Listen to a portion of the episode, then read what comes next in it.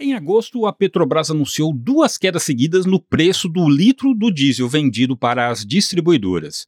Mesmo assim, é cerca de 55% maior que o praticado no final de 2021. As duas reduções, no entanto, interromperam uma trajetória de alta que vinha desde julho do ano passado. Mas não são motivos para comemorar. Não ainda, porque, na prática, o diesel continua caro. Como tudo que é transportado pelo Brasil vem de caminhão, tudo sobe. Tá complicado? Se tá. Se tá. O pior é que eh, esses aumentos de diesel é tudo repassado, né?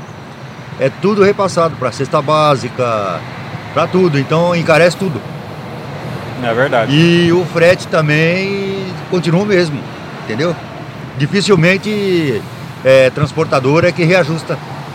Se o frete continua o mesmo, e o diesel só aumenta, quer dizer então que o lucro está sempre caindo. Está sempre caindo e tem muita gente parando. Tem muita gente que eu conheço que está parando, que está encostando o caminhão e parando de trabalhar. Porque não dá conta mais? Porque não dá conta mais, não, não tem como. Quem falou aí foi o Antônio Marcos Rodrigues, caminhoneiro de Birigui, no interior de São Paulo. Ele disse bem: se sobe o diesel, tudo sobe, menos o frete, pelo menos para a grande maioria dos autônomos. Entre os empresários, pesquisa da NTC Logística referente ao primeiro semestre de 2022 informa que 73% dos transportadores entrevistados reajustaram o frete, 7% mantiveram o valor e 20% ofereceram descontos. Pois é, precisa reajustar mesmo. Mas em quanto? Em quantos por cento? Segundo a pesquisa, o frete está defasado em cerca de 14%. O jeito continuar brigando por um reajuste. A gente não sobra nada pra gente. Né? Ultimamente agora eu tô brigando com o frete porque fez foi baixar mais.